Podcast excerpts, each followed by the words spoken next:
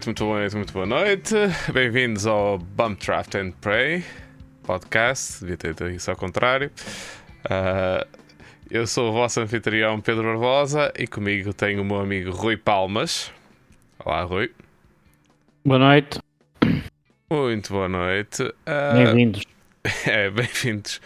Bem-vindos a este episódio uh, entre duas corridas, ou seja, hoje não vamos ter uh, uma corrida para falar, porque não houve corrida este fim de semana, vai haver na próxima semana. E o nome do episódio de hoje é Vamos finalmente falar de orçamentos, notícias e previsões. Muito bem, vamos começar então pelo, digamos, o elefante na sala. Uh, que são orçamentos, nós uh, rejeitámos um bocado falar até agora uh, porque não havia muitas informações sobre o assunto. Uh, há, há poucas uh, confirmações sobre aquilo que realmente se passou ainda, mas acho que já estamos a, a, a, atrasar muito o falar sobre o assunto e se calhar numa semana em que não temos corrida para analisar achei, achámos que seria um, uma boa oportunidade para falarmos sobre o assunto e dar-nos as é. nossas opiniões sobre o mesmo.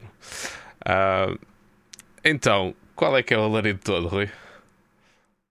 Uh, eu, eu, eu, queria fazer aqui um ponto prévio, porque um, nós, uh, eu, eu pelo menos, um, quando pensei em, em, fazer este podcast, acabei por acabar por consumir mais informação, ler mais uh, artigos online, ouvir mais podcasts, ouvir mais. E de, e de repente somos bombardeados não com informação factual, mas muitas vezes com especulação. Um diz que disse, um artigo saiu ali, depois alguém comenta, depois alguém aumenta. E, e eu não gosto mesmo nada desse tipo de, desse tipo de, de, de, de informação. Uh, e ainda para mais ser eu a dar essa informação, ou pelo menos sermos nós a dar. E, se você, e, e às vezes ter opiniões baseadas em nada. E, se, e já agora o, o, o, penso que o Pedro também concordará comigo. Nós a semana passada tivemos um episódio, quer dizer, tivemos dois episódios bastante interessantes em que esteve aqui connosco o Ivo Correia, que nos deu uma opinião que por acaso era a minha opinião e era aquela que eu vinha preparado para dar aqui no podcast, mas o, o Ivo Correia, com a experiência que tem, teve uma opinião sobre um, a situação da, do Gasly e do, do acidente do Sainz completamente diferente. Uh, e uma opinião vista de, a partir de, um, de, uma pessoa que praticamente cresceu no autódromo do Estoril, como ele diz, juntamente com o pai. E ouvi todos os podcasts e, e, jornalistas e pessoas que em princípio até percebem mais disto do que nós e com uma opinião completamente diferente. Portanto, eu por aqui, e penso que o Pedro também é da minha, minha opinião, até porque nós já falamos Pá, não queremos muito andar aqui na conversa do diz que disse e, e, e, portanto, e foi por isto que fomos adiando esta, esta conversa. Até porque o Pedro não gosta de episódios mais de hora e meia e nós estamos nas duas horas e meia carvadas, portanto, acabamos por ter que cortar alguma coisa. Mas pronto, eh, respondendo à tua pergunta, é assim, uh, eu sou a favor do, do budget cap, já, já o sou desde há muito, até porque apesar de ser fã da McLaren e, e tudo o que está em torno da McLaren, eu queria que a McLaren ganhasse sempre, mas há algo em mim que gosta muito mais de ver competição e de ver boas corridas. E se ganhar a McLaren no final é bom, mas aquilo que eu gosto mesmo é de espetáculo e tenho essa opinião mesmo no futebol. Uh, eu gosto de ver boas partidas uh, bem disputadas e, e, se eu vir um bom jogo de futebol, mesmo que o meu clube perca ou empate, fico triste por ter perdido ou ter empatado, mas pá, fico com a alma cheia se, se no estádio ou na televisão vir um bom jogo de futebol. E na Fórmula 1 é igual, portanto, eu, eu não quero que a Fórmula 1 seja um, uma IndyCar, não uma NASCAR, uh, mas acho que tem que haver aqui um, um, equilíbrio. Mas isso mais, mais para a frente, depois tu vais conduzir a, o podcast e pode, podemos falar sobre isso. Um, sobre isto, eu quero dizer, pá, se há regras é para cumprir. Pronto. Uh, eu, eu, sou pragmático. Uh, podemos agora estar aqui a, a, a, discutir detalhes dos castigos, se vão ser severos, se vão ser mais, se tem a desculpa, se não tem a desculpa, mas lá está, as, as, regras foram aprovadas por todas as equipas, estava tudo, estava tudo muito contentinho, não estava, Pedro? Parece que não havia grande problema. E agora, de repente, andamos com desculpas? Uh, eu acho que para começar o assunto, eu acho que devemos uh, primeiro dizer uma coisa. Tal como uh, regulamentos técnicos, uh, existe um regulamento para o budget cap. Sim, existe um valor que se tem de manter, mas há, o budget cap não é tão simplístico como parece, uh, como parece inicialmente. Uh, há coisas que contam para o budget cap, há outras que não.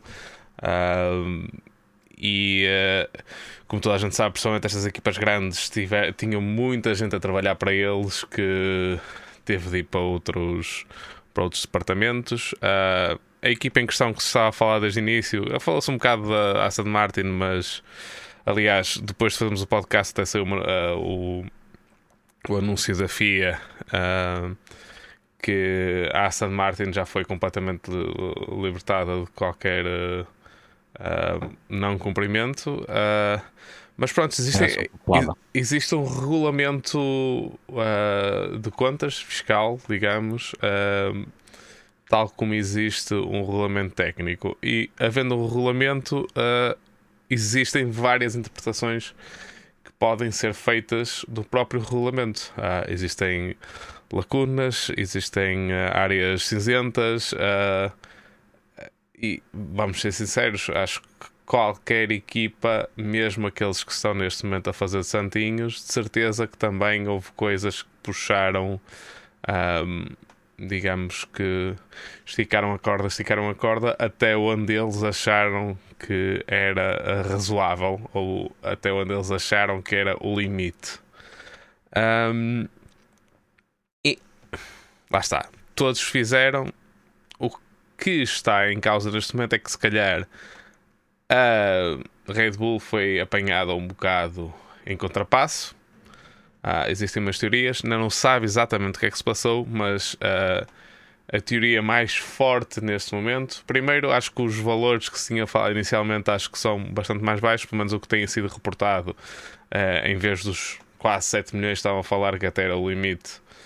Um, acham que, que, será mais perto de 1 ou 2 milhões de, de dólares que eles passaram do limite. Uh, o valor certo ninguém sabe, a não ser a FIA. Uh, e ao contrário de ao contrário das notícias que, que saíram cá para fora de que sequer se havia algum incumprimento antes do tempo e saíram essas notícias antes do tempo por isso é que anda-se a falar disso há um mês já praticamente, um mês e meio que já, já se anda a falar disso uh, mas neste caso eles, acho que eles aprenderam um bocado e não, não deixaram sair cá para fora o valor ao certo que, que será. Uh, e neste caso, o, a teoria mais forte que há do que é que aconteceu para a Red Bull perder controle das contas foi que um, os três funcionários mais, que recebem mais dinheiro da empresa estão um, fora do budget cap, ou seja, não contam para o budget cap. A Red Bull nomeou o Adrian Newey, o diretor. Técnico deles como uma dessas pessoas, mas pelos vistos o que se pensa é que o contrato dele uh, tenha sido feito através da empresa dele, New Motorsports, ou como lá como é que se chama. Uh, se é verdade ou não, não sabemos bem. Uh, não, contratos do, do New, como é lógico. Uma espécie de na, a Adriano é uma espécie de Fernando Santos lá da, lá da, da Red Bull.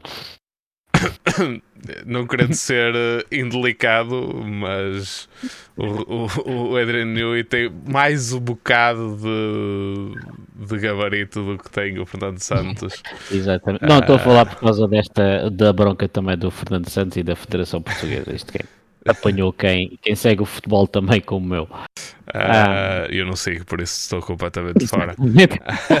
Mas uh, eu, eu, também já ouvi um ex-funcionário da Red Bull que por acaso até não, não saiu em excelentes termos da Red Bull a dizer que acha um bocado estranho isso acontecer, porque a ideia que pelo menos toda a gente tem é que uh, a tal empresa do Adrian Newey é única e exclusivamente para ele manter e gerir os carros clássicos que ele tem, que ele tem imensos, uh, e leva-os a corridas. Uh, ainda hoje ouvi um podcast em que estava o Alex Brundle, uh, o filho do Martin Brundle, que é um bocado estranho ouvi-lo num podcast que ele tem a voz quase igual à do pai, e ouvir e saber que não é o pai, é assim, meio esquisito. a dizer que ele próprio já conduziu carros do Adrian Newey, até já fez uma corrida em endurance equipa com Adrian Newey um, partilhar o carro com ele. Uh, por isso, esse ex-funcionário diz que não está uh, admirado por ter sido a Red Bull a ser a primeira a ser apanhada com algum tipo de incumprimento, porque ele, pá, digamos que a filosofia da Red Bull é puxar tudo ao limite. Sim. Mas que acha estranho ter sido essa a razão, porque lá está, ele acha que aquilo, basicamente, a empresa de New é só e apenas para gerir os carros dele e é um bocado estranho o porquê dele não ter um contrato direto com a Red Bull ah, para o, o assunto. Eu não, não, não, não, não acho estranho. Hum, não acho estranho que ele hum, que ele receba através da empresa, porque isso dá, dá muitas vezes eh, vantagens fiscais e, e nem sempre é crime ou nem sempre é fuga aos impostos. Portanto, uh, há Não situações que eu, que, eu, que eu conheço, portanto, eu próprio no meu trabalho muitas vezes também tenho trabalhos e fatura pela empresa, portanto não, não é por aí.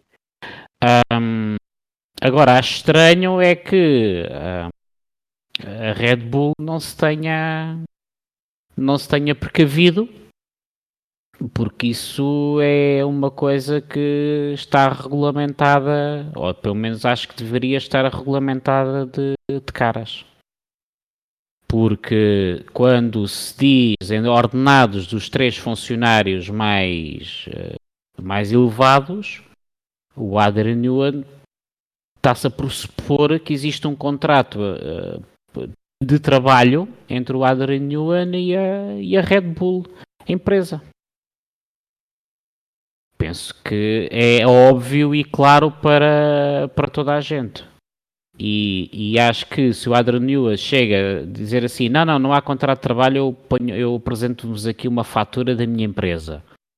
Para a Red Bull é exatamente igual ao litro, porque o dinheiro bruto está sempre, está sempre combinado. Uh, mas acho muito estranho que na, na, na contabilidade da, da, Red Bull ou na direção financeira não tenham soado campainhas. Pronto. E, e não sei. E, e, depois há uma coisa, quer dizer, de toda a forma. Agora também agora ia dizer uma coisa que se calhar não é verdade, mas uh, uh, Acho muito estranho isto. Uh, também acho muito estranho a primeira desculpa. A primeira, o primeiro comunicado oficial da Red Bull e do Marco era que não, que não ultrapassaram. Que não, não, não havia. Não, não, não, não ultrapassaram, é tudo mentira.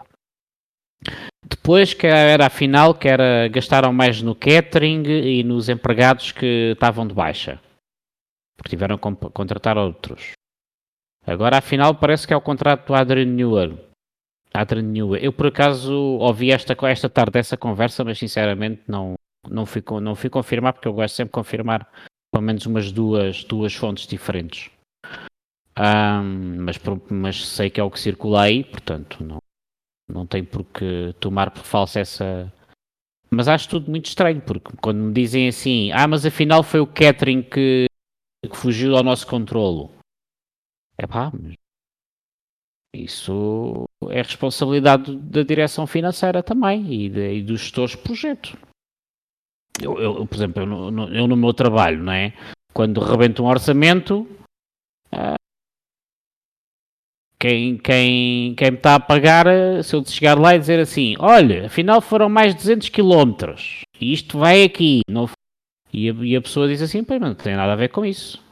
Olha, afinal fui jantar fora, ou afinal tive que pagar uma sandes extra. E quem está a pagar diz, pá, não, não tem nada a ver com isso. Porque você disse-me que fazia este trabalho por este orçamento. Agora está-me a apresentar e diz que é por causa de uma sandes de fiambre a mais e não por causa de quatro parafusos, para mim é, é-me indiferente, não é? Portanto, eles podem dar as voltas que derem, podem dizer que gastaram mais em catering ou em flores ou em, sei lá, sei lá qualquer coisa, mas é que não gastámos no carro, não foi o carro que foi beneficiado com esses 2 milhões de euros, foi Santos de chouriço para toda a gente. Pois, mas Houve outras empresas que conseguiram meter o orçamento das chances de chouriço e das chances de paio e das chances mistas, tudo, tudo dentro do budget cap. Inclusive a Ferrari e a Mercedes que tiveram que mandar muita malta para outros projetos.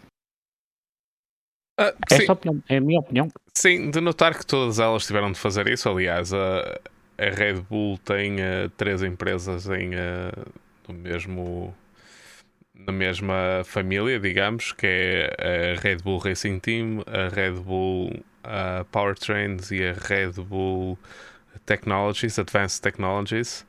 Uh, e só a Red Bull Racing Team é que conta para, o, para, o, para este orçamento que estamos a falar.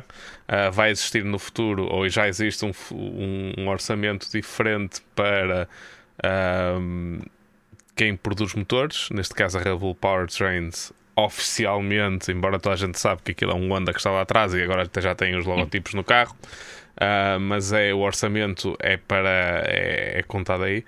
Mas é assim, sinceramente, acho que uh, isto tinha tudo, uh, foi a minha opinião desde o início. Sou de acordo que tenha de haver um budget cap, mas sempre foi a minha opinião desde o início que isto ia dar a geneira. principalmente da maneira como foi feito, porque Uh, Surpreender tem, pessoas. Tem, tem demasiadas linhas, demasiados uh, maneiras de fugir, etc. Mais valia. Mais valia fazer um budget cap àquilo que a empresa, àquilo que as equipas gastam o ano todo e não haver exceções, não haver nada e fazer um budget cap bastante mais alto. Uh, claro que as equipas grandes não querem porque têm pilotos que recebem muito dinheiro e isso não conta, ou podem ter uh, designers que ganham muito dinheiro, tal como uh, de certeza que o Adrian Newey na, na Red Bull está a ganhar uma pequena fortuna, com todo o mérito, vamos ser honestos.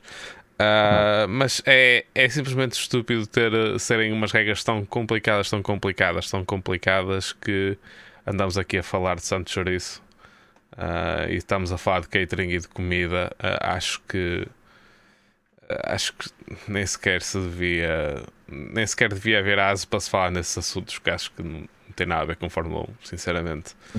O, que é que as, que é que as empresas vão começar a fazer? Vão passar a, a dar de comer aos, aos mecânicos santos, santos de de, de, pão com manteiga só para e, e não lhes vão dar santos de queijo e fiambre que é para poupar mais um dinheiro e para não contar, não contar para o budget cap. Acho que não tem uh, sentido nenhum. Uh, mas mesmo não tendo sentido nenhum uh, e caso se caso venha a, a relevar que, que, a revelar digo a revelar que realmente a Red Bull passou uh, digamos, pelos 2, de 2 a 4 milhões, digamos, uh, que acho que será uhum. mais ou menos o que terá sido. Um, qual é que achas, ou pelo menos na tua opinião, que seria a punição acertada para, para isto? Porque basicamente o que eles vão fazer agora, o que a FIA vai fazer agora e, e o o, a punição que, que der à, à, Red Bull vai, vai ditar basicamente o sucesso do, do budget cap nos, para os próximos anos e a maneira como, como toda a gente, como todos o resto das equipas vão lidar com o próprio, com esse próprio budget cap daqui para a frente. Qual é que achas que seria, na tua opinião, qual é que achas que seria a melhor maneira?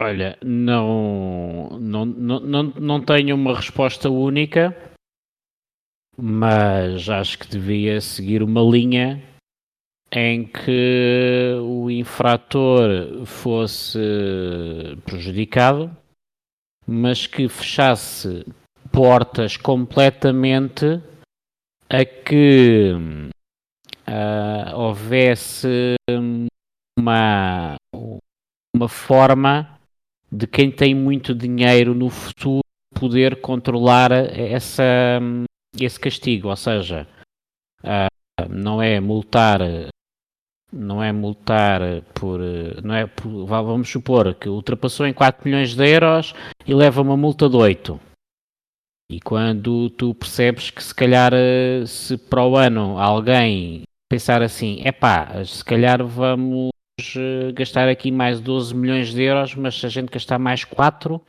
vamos levar uma multa de 8. São 12 milhões, mas se calhar com estes 4 nós vamos ser mais rápidos e vamos conseguir ganhar o campeonato à mesma.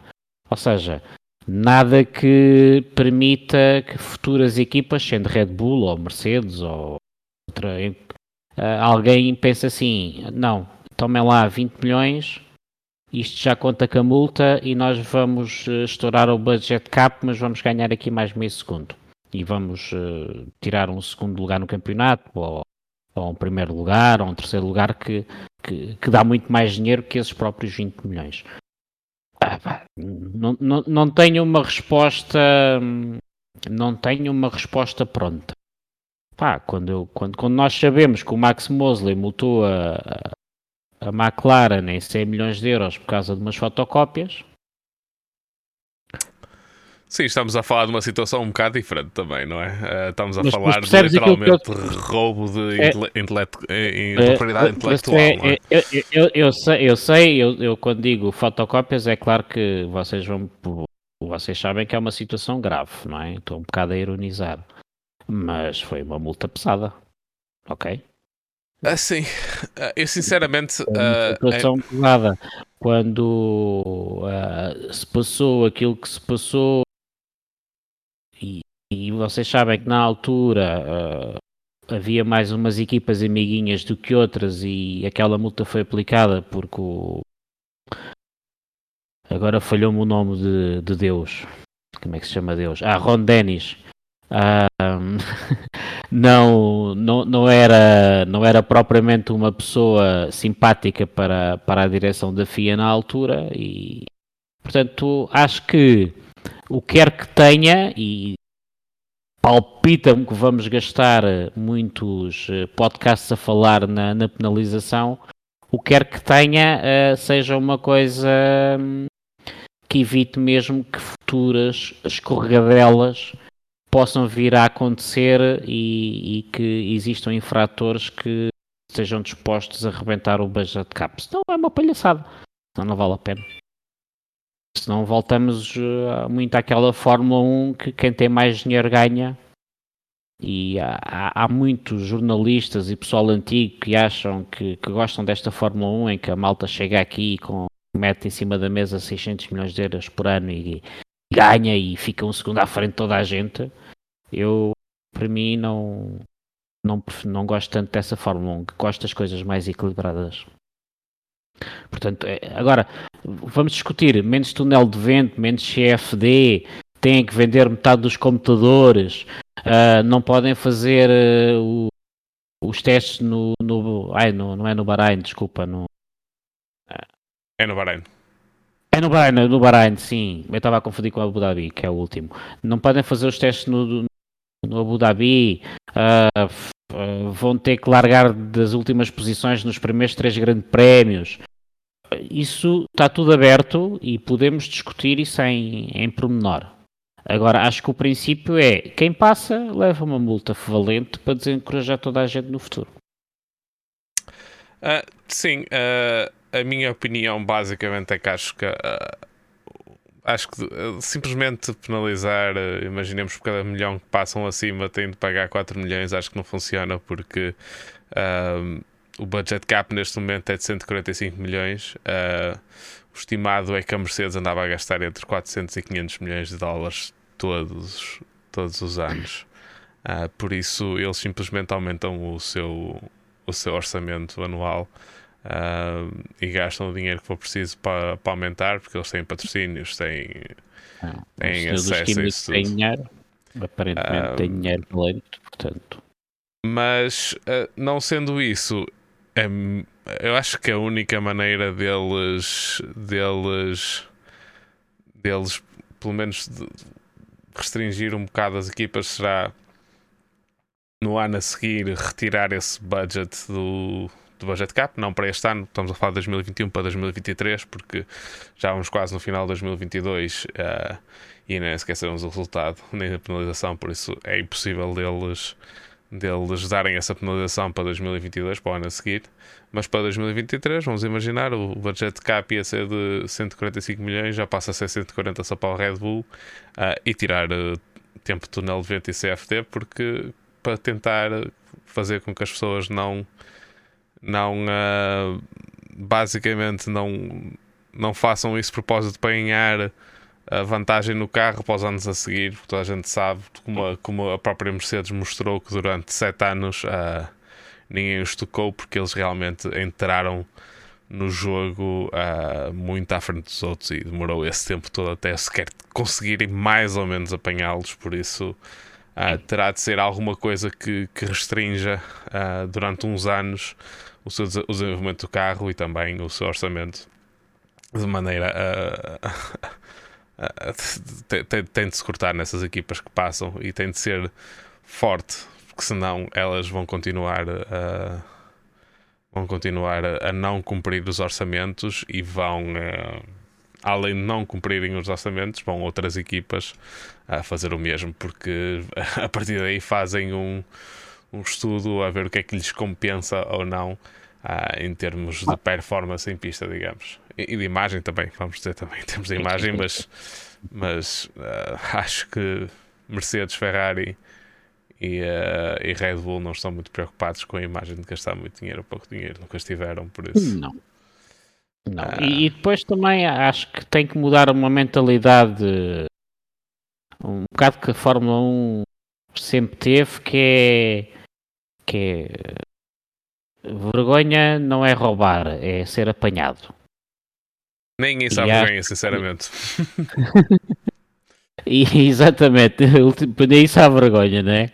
E, e, acho que tem que servir um pouco para moralizar as coisas. É claro que o desporto automóvel, e eu, eu sendo a Liberty americana e conhecendo mais ou menos a forma de pensar dos americanos e a forma como eles geram os desportos, principalmente os mesmo os motorizados e os outros esportes, as NBAs, as, as NFLs, por aí fora em que eles têm sempre um, um ah, existe sempre muita transparência.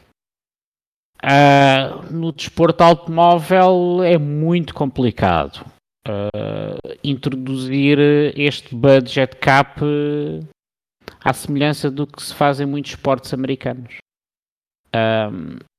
É, é mais fácil controlar os gastos através de peças spec, ou seja, peças que, que sejam compradas à, à, mesma marca.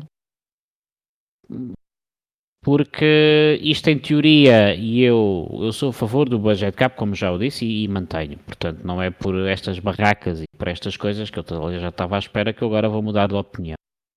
Mas eu reconheço que à partida é muito complicado. Porque há muita contabilidade criativa, há muita forma de fugir e por mais uh, programas e softwares que a, que, que a Deloitte que a Capgemini e que a outra que agora não me recordo uh, tenham dentro dos computadores e fiscalizações e uh, eles arranjam sempre maneira de dar a volta, não?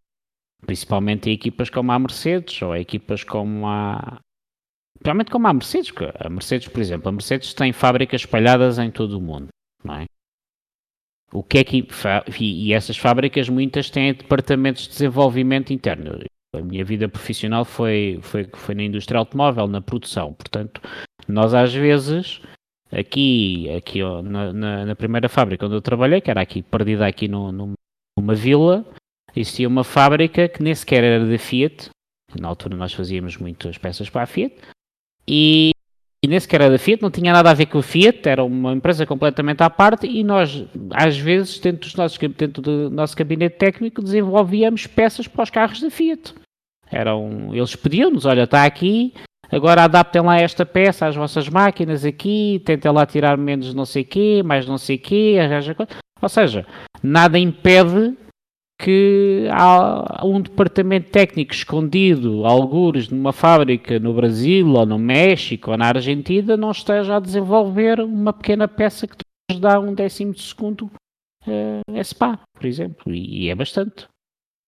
Portanto, é muito complicado, é muito complicado mesmo uh, introduzir este budget cap. Eu sei que processos de auditoria cada vez são, são melhores, são mais avançados. Hoje em dia a informação corre nos computadores e é facilmente apanhar e apanha-se facilmente, mas eu não sei. Eu não sei, e sinceramente, Pedro, eu não sei se isto terá grande futuro. Ou se vai andar tudo a, aos diretores das equipas pensam assim e dizem assim para as equipas, meus amigos, é pá, também só temos isto para gastar, vamos estar sossegados, pá, pronto, acabou-se, não vamos aldrabar ninguém. Pá, vamos ser pessoas honestas, não vamos aldrabar ninguém. E corre tudo bem e depois lá está, lá uma equipa lá pagou mais umas centos queijo com fiambre e lá estourou ali mil euros. É pá, desculpem lá e tal, pá, a gente foi sem querer, pá. Ou então não estou a ver como é que isto pode dar resultado.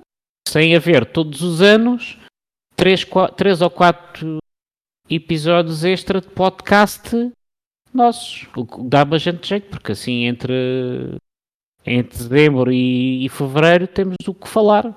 Como não há corridas, pelo menos vamos falar de alguma coisa. Para, para nós é bom. Quem faz podcasts e jornalistas é ótimo. Pois. Uh, sim. Uh, concordo. Uh, vamos esperar então e ver uh, e, e, ver o que é que vai sair daqui. a FIA ainda está para anunciar o que é, qual é que vai ser o, a penalização. Já confirmaram que sim, que a Red Bull passou. A outra equipa que levou a multa foi a Williams, mas foi por ter entregue o orçamento ou as contas do orçamento tarde demais foi penalizada em 25 mil dólares. Sim, já foi ao ah, longo do ano. Quase sim. ninguém se apercebeu disso, por acaso. Não, acho que também ninguém estava preocupado porque o Williams não é propriamente. O problema deles é ao contrário, né? Sim. Uh, prontos. Uh, em termos de notícias, também não há, embora tenha posto no, no, no, no título do, uh, podcast não há assim muitas. A notícia a mais notável que eu, que eu encontro foi que o Gunther Steiner, que é o, o, o diretor de equipa da, da Haas, uh, deu uma entrevista, se não me engano, foi ontem ou anteontem, a dizer que. que sim, que Daniel Ricardo, porque eles ainda são um, é um dos lugares que ainda não está preenchido, e que sim, que Daniel Ricardo era, um, uh, era uma hipótese, Uh, que pelo palmarés que tem, pela experiência que tem, pelo piloto que é e que ele o tem em muito boa consideração. Uh, basicamente disse que se ele lá fosse que lhe oferecia o, o lugar, uh, provavelmente com um que tem ter um, um, salário baixo, provavelmente que também a Haas também não está a nadar em dinheiro, o Gene Haas também não, não é a generosidade dele não é não é não tem, não é ilimitada uh, mas que não ia correr atrás dele. Uh, que o, basicamente disse-lhe que ele, ele, tem o meu número de telefone, ele que me liga e falamos sobre o assunto. uh, parece uma opção viável. Achas que o, que o, Ricardo está minimamente interessado nisso? Ele próprio é já sim. disse que precisava de umas férias no próximo ano. Eu acho que sim. Eu acho que sim. Uh, Eu, eu como disse no primeiro episódio, acho que, que nós fizemos a antevisão da. A antevisão, não, a, o, a, o rescaldo vá da primeira. Uh, tu notas, na, eu não sou especialista em linguagem corporal, nem, nem pouco mais ou menos, mas tu olhas para o Daniel Ricardo, assim como olhavas para o Vettel, e tu percebes pela linguagem corporal que, que aqueles dois estavam a precisar de férias. Portanto, acho que o Vettel já resolveu o problema dele, já disse que não, a não ser que seja Suzuka, que isso pode nos chamar à vontade. E acho que o Ricardo também está a precisar de um aninho de, de férias. E, eu duvido muito que poderá que volte que volte saindo, em saindo, duvido muito que volte à Fórmula 1. Uh, a não ser que. E outra notícia que eu vi hoje, não foi uma notícia, foi, lá está, é daquelas especulações que eu não quero muito falar daqui, mas que já que ainda só vamos com meia hora, a não ser que a Aldi tome conta da, da Alfa Romeo para o ano e em 2024 coloquem os autocolantes Aldi e comecem a investir na Sauber, apesar de ainda ter um motor Ferrari, e contratem o, o Sainz e o Ricardo para formar uma dupla. Duvido. Pois também duvido. Mas como toda a gente faz especulações, portanto acho que nós também temos o direito a fazer um bocadinho. Mas por duas razões, e acho que aqui o, não é só a vontade da Audi, uh, mas é também um, duvido que a Ferrari deixe a Sauber andar com, com motores Ferrari e com logotipo da Audi. Sim, já muito. tivemos esta conversa, né? No, no não, vai deixar, não, lhes vai vender, não lhes vai vender os, os motores sequer. Claro. Uh, e dois, duvido que eles queiram deixar o Sainz sair. Duvido muito. Hum, eu já vi. Olha, mas olha, olha que a parte eu não sei. Sabes que eu não sei. Eu acho que o Sainz não está bem na. O, o Sainz sempre gostou muito da Ferrari. E como eu acho muitos pilotos, não sei porquê, mas todos gostam de ir para a Ferrari. Não, não faço a mínima ideia, coisas que eu não compreendo. Se fosse uma Porsche. Mas eu acho que o Sainz também não está feliz na, na Ferrari. E, e não.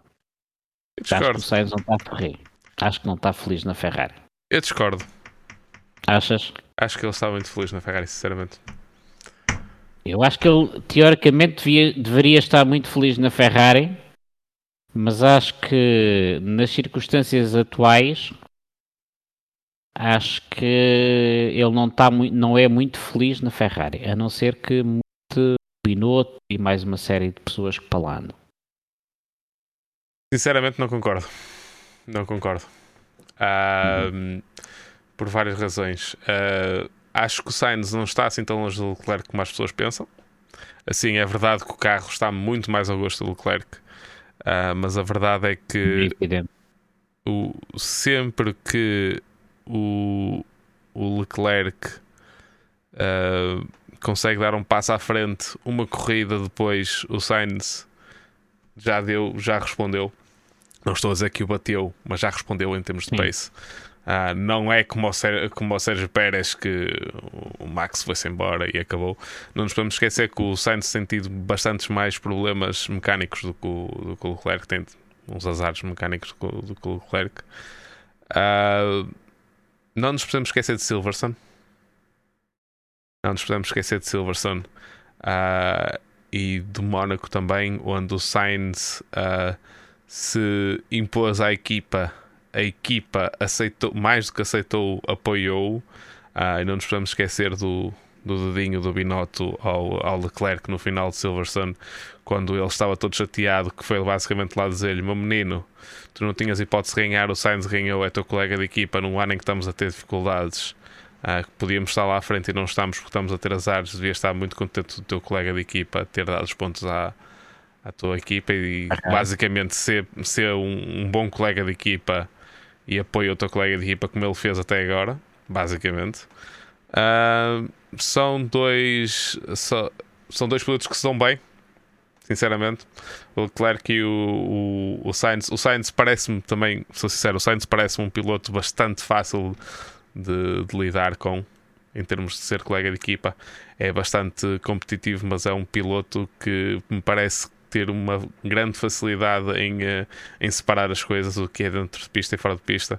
Uh, eles, são, eles vão os dois, até juntamente com o Lando Norris, muitas vezes jogar, jogar golfe e coisas do género, e pelos vistos paddle e, e squash e mais umas coisas, por isso estão-se muito bem até fora de pista. Uh, é verdade que este ano ele não está a ter conseguido ter o sucesso que teve o ano passado em relação à comparação com o Leclerc, mas acho que ele está a crescer imenso. Acho que ele está a crescer imenso e está a saber lidar com, com a equipa muito melhor que o Leclerc e acho que é dele de estar orgulhoso e não me parece. Acho que ele não. É lógico, não, não vai estar contente de, de neste momento não estar com o mesmo, com o mesmo andamento que, que o Leclerc, mas uh, acho que ele tem inteligência suficiente para perceber que sair da Ferrari para, para ir para uma equipa menos competitiva que não é não é eu, de todo, eu, não é de todo uma. Por incrível, eu, por incrível que pareça, concordo exatamente com tudo o que tu acabaste de dizer. Só que há aqui uma nuance. Há aqui uma nuance, e é isso que me fez eh, abrir esta discussão, que é eu acho a equipa mais inclinada para um lado. E não sei até que ponto uh, isso vai vai afetar uh, o Science e vai fazer com que ele bata com a porta. Agora há uma coisa que lá está, e volto a concordar contigo no final, que é a bater com a porta, bate com a porta para ir para onde? Falar nenhum. Ah, e, e acho, acho que uma prova que, que aquilo que tu disseste, se calhar, não, não, não está aqui metido, é que toda a gente já sabia de início. Ele juntou-se à Ferrari quando o Leclerc já estava e o Leclerc sendo um menino de ouro. Acho que ele nunca foi para lá com ideias que ia ter uh, uh, 100, o, o, que ia ser 50-50 a equipa. Não, o Leclerc é um menino de ouro da Ferrari e acho que ele é piloto inteligente suficiente para, para saber isso, saber que vai para a equipa do outro. Simplesmente foi com um ponto a provar e vamos ser honestos. Uh, ele foi contratado para ser um, um, um segundo piloto, caso quer ele queira, quer, eu acho que ele sabe isso que foi, mas ele foi para lá com um ponto a mostrar. Eu sou contratado para piloto, para segundo piloto, mas eu vou mostrar que sou capaz de ser uh, de, me bater com ele e talvez ganhar.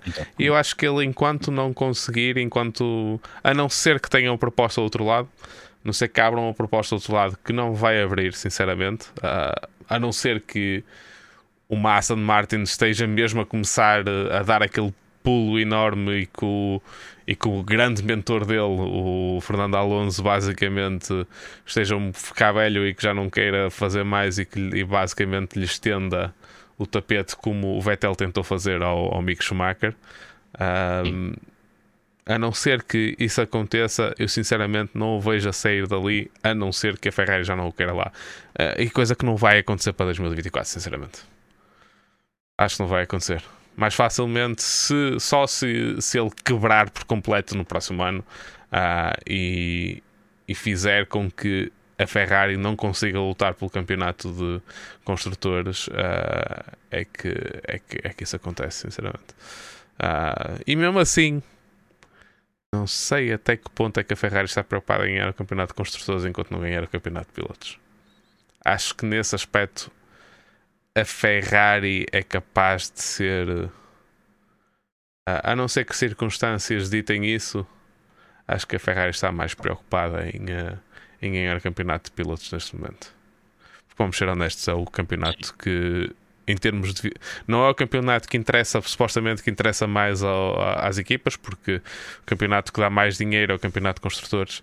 Mas vamos ser honestos, com o budget cap, Ferrari, Mercedes e Red Bull ah, até a, a, Ferrari tem, tem, tem, um, tem, um, tem aquele famoso acordo da Concórdia, embora tenha sido revista acho que o ano passado há 10 anos e recebe menos um bocadinho, mas a Ferrari vai, não sendo campeã de, de construtores, vai buscar o dinheiro por,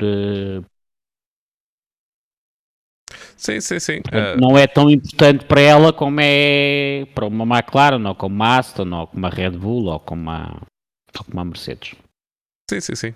Concordo plenamente. Por isso, não sei. Acho, sinceramente, acho que o, o Ricardo, se não se mantiver na Fórmula 1 no próximo ano, que parece que é o que não vai acontecer, acho que aquilo que já falámos aqui há uns tempos de ir fazer piloto de testes na Mercedes e talvez rezar para que se abra um lugar lá, uh, sinceramente não estou a ver a voltar para, para a Fórmula 1, Até pelo menos uma há, há uma coisa que é, há uma coisa que eu que eu tenho visto alguns podcasts e entrevistas de pilotos, ex-pilotos de Fórmula 1, como o Barrichello, o Massa, e, e há uma coisa que nós, nós, quem está de fora pensa sempre no glamour e nos pilotos e nas viagens de avião em primeira classe e, no, e nas entrevistas, mas um, toda a gente diz que não é só chegar ao domingo e correr. Aquilo existe muito trabalho, muitas deslocações, muitas reuniões na fábrica, muitos testes, muita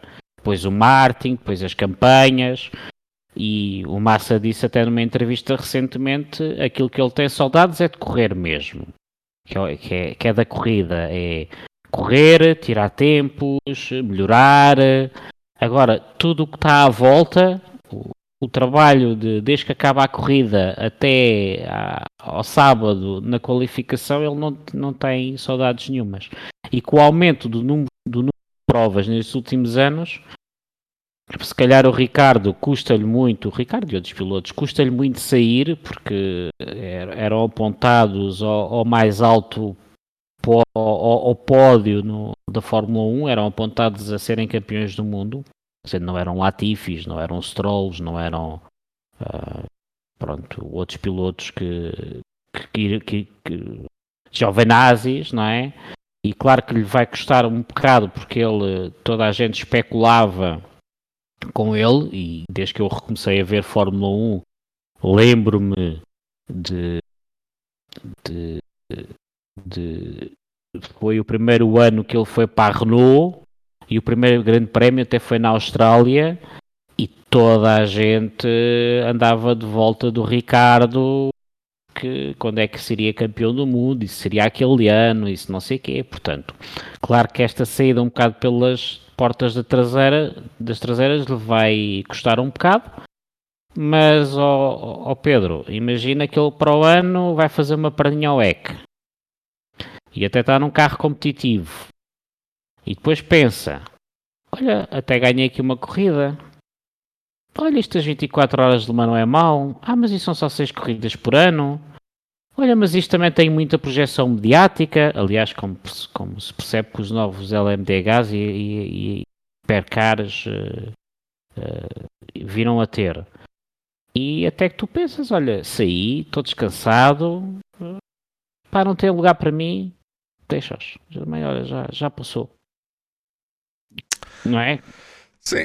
Uh, vamos ver. Uh, mais uma vez, isto é tudo especulação, basicamente. Uh, e, agora, já agora, por falar em especulação, para, para, terminarmos este capítulo, que eu sei que queres acabar o podcast, mas, por exemplo, imagina que a Aldi entrava para o ano e que a Aldi vinha com muito dinheiro e punha um contrato à frente do, do Ricardo. Aí já acredito que voltasse. Agora, neste momento, como as coisas estão, Uh, mas mesmo assim, não sei. Acho que eles preferiam apostar uh, no Mick Schumacher, não pela performance que ele tra possa trazer, ou etc., mas porque é alemão. Uh, é alemão requer menos dinheiro daqui até a Audi entrar na realidade na Fórmula 1. Porque eu acho que daqui até lá eles vão andar a trabalhar com com tecnologia que não vão usar.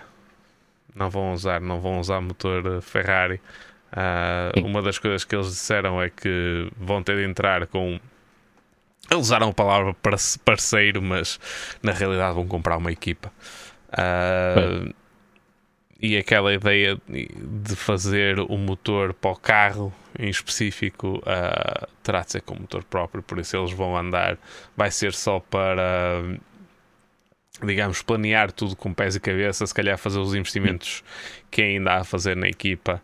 Uh, por isso vão sempre acho que vão sempre optar pela, pelo, melhor uh, que poderão ter em termos de benefício e custo daqui até lá. Sim, vão, vão, vão tentar mantendo uma, uma cabeça baixa e vão aprendendo. Pronto, Exatamente. Vão, vão comprando computadores e vão fazendo essas coisas todas. Aparecem então com, com o motor e com o carro e depois fazem uma, uma estratégia de marketing um, em consonância. Aliás, eu penso que um, a Audi vai fazer. Eu estive a olhar para as vendas de, de carros e, e estive a fazer comparações entre a, a Audi e a Mercedes. E, e, e aí penso que a Audi vai fazer uma estratégia de marketing muito parecida àquilo que a Mercedes tem feito nestes últimos 15 anos. Pronto, basicamente, que é, que é tentar aumentar as vendas dos carros, por exemplo, e, e equiparar-se um bocado à Mercedes e à BMW. E, e, tentar ganhar um mercado mais jovem, mais, mais desportivo, mais uh, outro tipo de mercado que não seja aquele mercado mais executivo. Aliás, como a Mercedes tinha há 20 anos, há 20 anos que é que comprava da nossa idade ou da nossa geração Mercedes. É, Mercedes eram altos executivos e pato bravo, basicamente. E hoje em dia, pessoal mais novo já já olha para os AMGs e já já vê. Eu penso que a Audi e, e Audi para fazer esse marketing tem que ter um motor próprio e tem que desenvolver um carro. Não é como a Alfa Romeo, que é toma lá 30 milhões e metem uns autocolantes e depois a gente vai ver o que é, quantos carros é que vende. Isso nunca vai acontecer. Uh, por isso, neste concordo contigo, uh, não faz sentido nenhum investi grandes investimentos até 2025. Compram a equipa, que já é, também já é deles um bocado, e vão metendo um piloto mais fraquinho e vão aprendendo, vão andando lá como estou Ferrari com os autocolantes, se calhar. E depois logo se vê. Sim, e depois entrou em força. Não é, eles... é, depois não é, é logo se vê, depois entrou em força. O mais, eu acho que o mais que eles poderão fazer eh, para 2024 será dar o nome de Sauber outra vez à equipa, não meter o logotipo da Audi em lado nenhum, provavelmente pagar mais pelos motores para não haver nenhum logotipo da Ferrari. Uh, como a McLaren mostrou, isso é possível uh, e provavelmente a Ferrari até aceitaria. pois e não chamar a equipa Sauber Ferrari, mas chamar simplesmente Sauber. Uh, e depois esperar. E sinceramente, a Ferrari nesse... pode ter muito dinheiro, mas uh, se entrarem mais uns milhões na Ferrari, também os acionistas sim, também ficam sim, todos sim, contentes. Ficam todos não? contentes, não se importam. Uh, até porque sabem mais que uma aquele vila carro... na Toscana, portanto. Aliás, até porque eles sabem que aquele carro vai deixar de, ser, vai ser, deixar de andar com o Ferrari e vai, por isso, é, ganhar um bocado de dinheiro daqui até lá. E nesse aspecto o Mick Schumacher era muito melhor opção, uh, era dar tempo a um piloto para crescer, um piloto que precisa de tempo para crescer. Um, já ficou provado noutras, noutros campeonatos que, ele, que é um piloto que precisa de tempo para crescer para, para realmente trazer. Dizer miminho.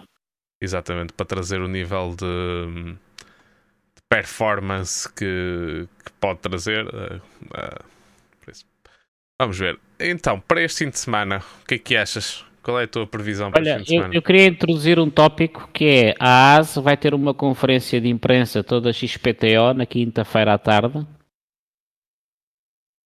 E. Vai ser comprado pela Audi. Ouviram primeiro aqui. Ouviram primeiro aqui. Olha, e já agora vai ser comprado pela Porsche. Ouviram primeiro aqui. Mas tu, tu, tu sabes, tu tava, quando tu estavas a falar, veio-me isso à ideia eu, eu, por exemplo, queria meter este tema da conferência de imprensa da AS, porque segundo ouvi dizer, a AS está naquele limbo que ou vai ao racha, ou, ou, ou, ou, existe um grande anúncio, mas daqueles mesmo grandes, ou o ginásio, pá, vai para vai, vai para o outro lado, e sinceramente não me admirava nada, não ficaria nada surpreendido. Acho que não vai acontecer, acho que a Porsche também não o vai comprar, mas se fosse essa a notícia, não ficaria nada surpreendido. Vamos ser honestos, a Porsche já não vem para a Fórmula 1. Não, a Porsche vai para os LMDHs e vai limpar aquilo tudo. Tem mais que dizer. Um, Também não vejo Então a é Audi a comprar, já tendo, já tendo participação na Sauber ah, de 25, embora já haja muita gente digam que eles já têm 75%. Não faz sentido agora mudar de ideias. Ah, mas sim, se alguma das duas fizesse mais sentido até a Audi, porque a Audi já está habituada a trabalhar com a Dallara. Ah, já trabalharam com eles no projeto no projeto de Le Mans. Ah, quem fabricava o carro era basicamente uh, o chassi, etc. Do, na altura do R8, depois o, R, o R10 e o R15 ah, era da Lara, era com, com. Era um projeto, acaba por ser um projeto muito parecido com o que a Haas faz. Eles desenhavam o carro e depois a, a Dallara, a Dallara produzia o carro e depois eles produziam os motores, a Audi produzia os motores. Por isso acaba por ser, mas sinceramente, com, já com o dinheiro que eles têm investido na Sauber, não vejo isso acontecer. Ah, por isso vamos ver, pode ser que seja piloto simplesmente, eh, pode ser que seja um anúncio de piloto, simplesmente vamos ver o que é que é. Eu, eu, eu acho muito estranho ser, ser piloto, porque hoje em dia os anúncios de pilotos fazem-se todos através das redes sociais. Manda-se um banner, põe-se uma fotografia, A corrida nos E Estados Unidos. exatamente, mas espera-se meia hora eh, até o piloto dizer que afinal eh, vai para a equipa ou não vai para a equipa, não é? Porque há sempre esse risco. Há Sinceramente, acho, sempre... a- há acho, sempre acho, risco. acho, acho melhor não, não, meter, não meter essas esperanças lá em cima, sinceramente, porque acho que eles vão fazer, vão fazer alguma coisa, vão, porque já é lógico, eles não, não, não convocaram uma conferência de imprensa por nada, mas sinceramente acho que vai ser uma coisa que não vai ser assim tão. Provavelmente vai ser o piloto, sinceramente. Mas Acho- um piloto, acho- achas que vai ser um piloto americano? Quem? Mas quem? Quem é americano é que vais meter lá? Exatamente. Algum piloto era- a indicar que tenha a super licença? Ah, acho que, acho que é para Mesmo- 3 ou 4 que tenham, mas Mesmo não sendo americano? sim, alguns têm. Eu acho o Grosjean acho que ainda tem. O Ericsson acho que já. Não sei se já perdeu ou não, porque ele ganhou, tem ganho algumas corridas. Ah, acho que o Alexander Rossi ainda tem. O Will Power acho que tem. Ah, mas sinceramente, só o Alexander Rossi é que é americano, o resto são tudo. Ou estamos a falar de franceses, suecos, ah, australianos. Mas é assim, con- convocar uma conferência de imprensa, convocar meios, Unidos. convocar... Equipa americana, Grande Prémio dos Estados Unidos. Pois, eles são... Acho- acho que vai ser- por isso é que acho. Por isso é que eu estou a dizer para meter as tuas esperanças lá em cima, porque provavelmente convocaram a conferência de imprensa e assim, porque iam, iam revelar alguma coisa este fim de semana e, e, e como é o Grande Prémio dos Estados Unidos, eh, vão aproveitar e fazem uma coisa maior. E ganham mais um bocado de publicidade e metem lá meia dúzia, mais meia dúzia. Estou a fazer, estou a fazer ah, aqui umas coisitas no ar porque ah, não vai ser meia dúzia, vai ser uh, provavelmente, conhecendo os americanos, vai ser provavelmente um pavilhão olímpico ou qualquer coisa do género para anunciar que vão passar a usar parafusos da Spax em vez de usarem os parafusos de outra marca qualquer. Ah, ah, É, é, é- é como tu dizes, eh, tanto pode ser eh, um, uma coisa em grande, como pode não ser nada, ser um, outra coisa qualquer, como pode ser o Ricardo, como pode ser a Audi, como pode ser a Porsche, como pode ser a Hyundai, a Kia, ou pode ser, eh, pá, mudarmos a marca de parafusos. Viram?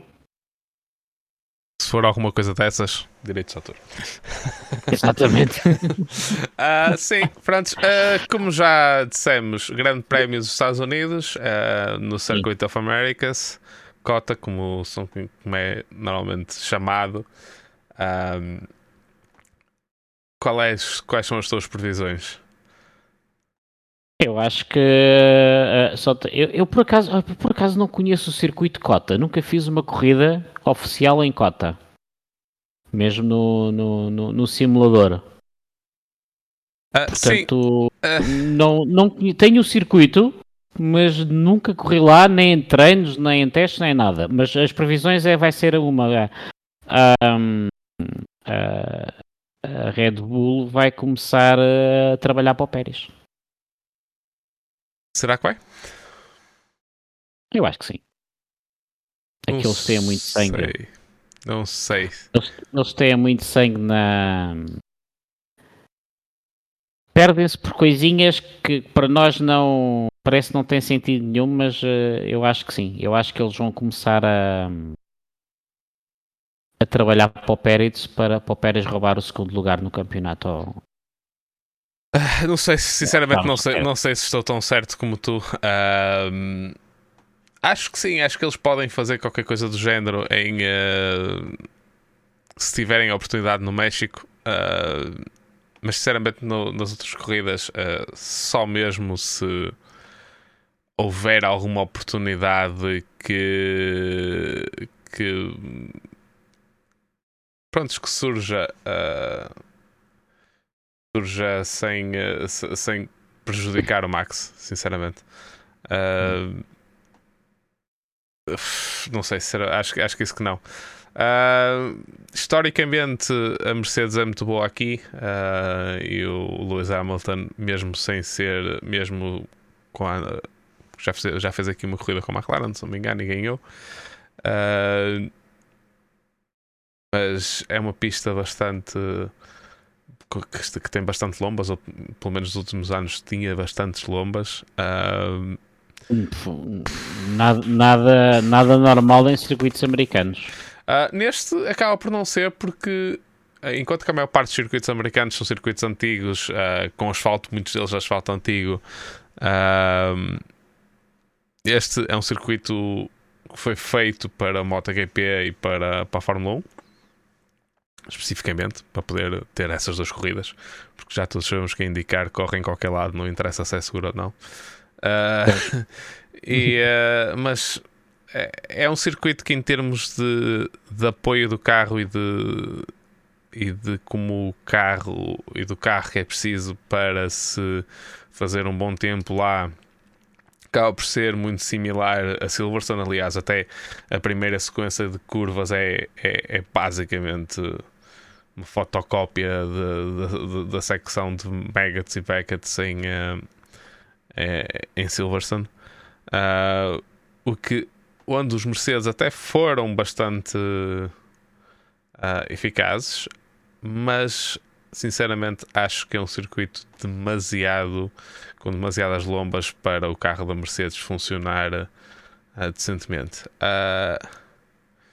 Não sei, eu se calhar este fim de semana eu acho que acho que a Ferrari acho que trouxe um, um, um, um fundo plano plano que não é, que é tudo menos plano, uh, novo para o Japão. Pela primeira vez aqui no podcast, acho que vou puxar em Ferrari. E vou apostar no Leclerc para ganhar a corrida. A cara de espanto do, do, do Rui. Não. Não, não é espanto, eu não. Não é espanto? Pareceu-me espanto. Não, não, porque eu, eu tenho um trauma com, com o Charles, porque ano passado eu postava muito nele e ele destruiu uma fantasia logo do início e, e hoje, este ano já estou vacinado. Eu, eu ia até ir apostar no Carlos Sainz, uh, mas vou apostar no Leclerc apenas porque me parece que ele finalmente uh, está a começar a ter alguma consistência. Acho que ele no início do ano estava, estava demasiado com a cabeça demasiado quente Uh, e acho que agora, neste momento, ele acalmou um bocado, até por, pela, pela luta pelo campeonato ter, ter acabado. Isso, isso, isso, isso leva-me a concordar contigo, porque às vezes, quando nos saem eh, pesos de cima, uh, descontraímos e descontraindo aparecem resultados e as coisas às vezes até nos correm melhor. Exatamente. Mesmo a própria Ferrari, mesmo a própria equipa, ou seja, não dar aquelas aquelas telenovelas todas nas boxes e assim, não é? Ah, portanto. Acho que sim, acho que sim. Acho, acho, que, acho que é uma aposta válida. Não, não penso que estás louco assim por uh, pensar, mas uh, eu acho. É, são, são opiniões, portanto. Eu, eu acho que a Red Bull vai começar a trabalhar para o Pérez e para dar aquele espetáculo final em, em casa. A, a vou começar a preparar daqui, até porque o que não faltam são mexicanos nos Estados Unidos, principalmente naquela zona. Ah, sim, é no, Texas, é no Texas aqui. Pérez ali, Texas, exatamente. Então, por acaso estou-me a lembrar agora, quando há bocado disse o Pérez, não me estava a lembrar deste pormenor, porque o Pérez ali e quase que estou a adivinhar que irá correr em casa. Só não é. Antigamente ele até dizia que era o, o corrida de casa dele. Antes de termos o Grande Prémio do México, ele até dizia que, que era a corrida dele, basicamente. Mas não sei. Uh, a Red Bull já, já há reportagens em que dizem que eles já nem sequer vão trazer mais upgrades nenhums para o carro deste ano. Uh, já vai ser ah, o próximo não, ano. Já, já... O Pérez ainda, ainda está pode, a andar. Ainda com... podem estourar algum orçamento. Então pouparam nas chances de queixo. Vão poupar nas chances Agora de é só, é, é só é este, este, este, fim de semana. Daqui até ao final, faltam o quê? Quatro provas, não é? É. Daqui até ao final é só Santos com manteiga. Manteiga e torresmos. E, e, galões, e galões clarinhos que é para não gastar muito coisa. Café. Uh, sim, uh, vamos ver. Eu não estou, não estou confiante que a Red Bull vá fazer grande coisa pelo Pérez, por muito que eles digam. Uh, não vão trazer updates nenhum de certeza absoluta. O Pérez, o. Uh, não precisa. Por, por, acaso o Pérez até o, até o piloto que anda com, com, com o fundo plano mais, mais recente, embora uh, não eu, seja. Eu quando, disse, eu quando, digo trabalhar para o Pérez é eventualmente. Não, não quer dizer que o Pérez vai ganhar ou ou vai ficar em primeira, mas eh, eu claro que aposto sempre mais no Verstappen, mas se houver ali uma estratégiazinha que beneficie mais um, penso que darão prioridade sempre ao Pérez. Eu não, não vejo o Pérez pai, o, perto o, suficiente o, para ter, do, do, Verstappen para tirar partido disso, pai, O pai, o pai Verstappen já está mais calminho. Já, e vai lá estar este fim de semana, finalmente, embora já não vai ser para celebrar. Ele só estava à espera que ele celebrar dos Estados Unidos, se-lhe se tiro pela culatra, é, e não esteve presente na, na, celebração do título. Também não leu o regulamento, fez mal as contas com os, com os Não, vamos começar nisso outra vez, por favor. Uh, prontos. Uh... Eu, eu, por acaso, eu por acaso queria dizer uma coisa a dizer que tu, um, semana passada disseste assim, não compares a Nerve à Fórmula 1. E eu esqueci de dizer uma coisa, mas na altura, porque éramos três pessoas assim. Infelizmente, eu acho que temos, temos, temos que comparar, porque parece que o amadorismo é igual. É só por aí. Ah. não vou comentar sequer sem, sem ferir suscetibilidades de ninguém. Não estou a falar de ti, estou a falar de. Estou a falar dos meus, dos meus colegas sim racers e de, de outros chefes de equipa. Uh, mas ninguém, como ninguém lê regulamentos, não, nem na Nerve nem na Fórmula 1. Pronto, ninguém lê, está lá, mas ninguém lê regulamentos. Pronto, é, não, não, não vou comentar que eu não sou. Para quem, para quem não é do Sim Racing, é uma, é uma private jogo, ok? Portanto, não, não se preocupe. Falando em Sim Racing, alguma coisa que queiras falar de Sim Racing desta semana? Não, ah, só a única coisa que vai haver o Nerve GT no sábado, ah, no sábado, na sexta-feira, uh, vai começar a primeira temporada do, do Nerve, a, terceira temporada do Nerve GT, a temporada final que vai então depois definir os prémios e o campeão do, do Nerve GT de 2022. Das outras comunidades, como ninguém me enviou nada e eu também já não estou para andar a mandar mensagem sem ter resposta, Uh, portanto, não tenho nada a dizer. Muito bem. Uh, julgo que ia haver corrida esta semana, não vai? Da FPAC? Uh, velocidade? Hum, não? Não. Não? Foi a semana passada. Pois foi a semana passada a semana que me tiraram fora. Ah! É verdade, é verdade. Foi a semana passada. Exatamente, exatamente. Que eu nem sequer acabei a primeira nor... corrida. uma corrida normalinha. Tive ali um pequeno desaguisado com com o piloto que está em primeiro lugar, mas lá está. Ele foi como, como diz o. Como disse o. Ai, o, o Russell, ai, quando, Russell. quando mandou o estouro no Bottas em Imola ano passado, ele também não era suposto estar cá tão, tão atrás, não sei o que é que ele está a queixar. É um piloto que anda lá sempre à frente. Portanto, muito Portanto, bem. Nada mais. Acho que, foi, acho que foi uma semana de corridas na FPAC para esquecer para toda a gente. Um... Eu, para mim é assim, eu estou na última divisão e estou nos últimos lugares da última divisão, portanto acho que estou a cumprir as expectativas que tenho no início do campeonato. Sim. Mais uma vez, não posso falar sobre o meu campeonato sem ser sem ser pouco sem, ser, sem, sem deixar de ser digamos politicamente correto, por isso vou, vou me calar também. Neste caso, vou, nós não somos Estados Unidos, mas eu vou, vou invocar a, a quinta, não é? Como eles costumam dizer. Como os, todos os. Todos os amigos do Trump decidiram que era a palavra favorita deles nos últimos, no último mês. Exatamente. Pronto, muito eu, bem. aqui, eu, aqui, eu aqui, ao contrário da Nerf, onde aí tem que ser mais politicamente correto e, e manterei sempre a minha palavra, mas eu aqui, ainda bem que está aqui um símbolo diferente e não está o símbolo da Racing Nerf. Porque mas está, aqui... aí embaixo, está aí embaixo é handle do... Ah, sim, não, não, mas isso a malta sabe separar. Eu aqui quero ter mais uh, quero, quero, quero ter mais liberdade naquilo que digo. E acho que tu, todas as minhas críticas, eu não, não tenho por meio ser mal educado, mas todas as minhas críticas que possa fazer ao Sim Racing, e aliás foi o episódio mais, mais visto até hoje, foi aquele em que nós criticámos os Sim Racers em Portugal. Um, acho que tomem isto como com críticas positivas e de pessoas que estão aqui, tanto mim como ao Pedro e outros colegas também como ao Ivo, que estamos aqui para trabalhar em prol de todos e, e em prol da comunidade e para fazer crescer este hobby que é de todos.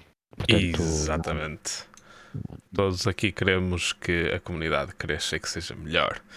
Sem e é por isso que estamos a trabalhar com muito, exato, sem rivalidades e é por isso que estamos a trabalhar há, eu, eu há dois anos, tu Pedro se calhar há mais, é para isso que trabalhamos todos os dias e tiramos tempo àquilo que é mais importante, que é as nossas famílias. Okay? Exatamente. Exatamente. Prontos, muito bem. Muito obrigado, malta, por ouvirem uh, o nosso podcast. Uh, podem seguir o podcast em Bump Draft Prey uh, em todas as redes sociais.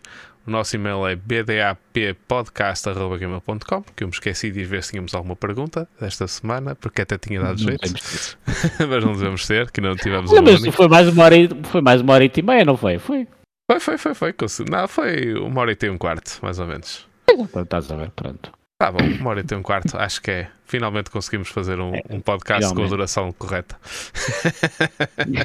uh, Pronto, muito bem. Muito obrigado então por ouvirem. Eu fui o vosso anfitrião, Pedro Barbosa. A minha handle no Twitter é Pedro Barbosa SR. Se tiverem, um, se tiverem a felicidade de me encontrar lá, que eu nunca estou. Uh, mais, mais certo é encontrarem o Rui Palmas, at Racing Nerve.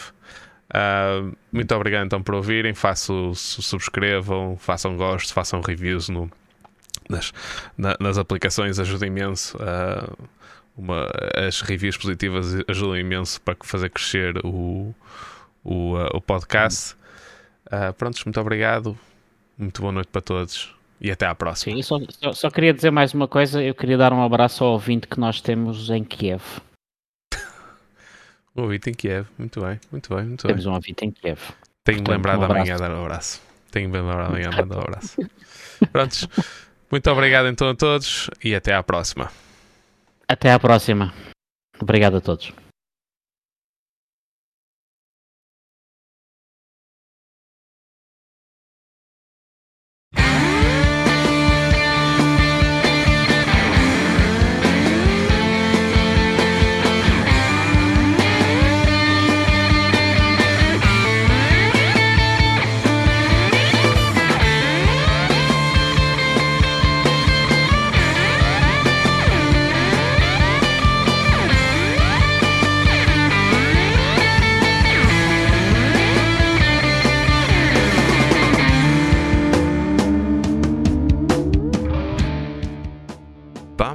And Pray is an independent podcast, and the music was by Latin Punk Snow.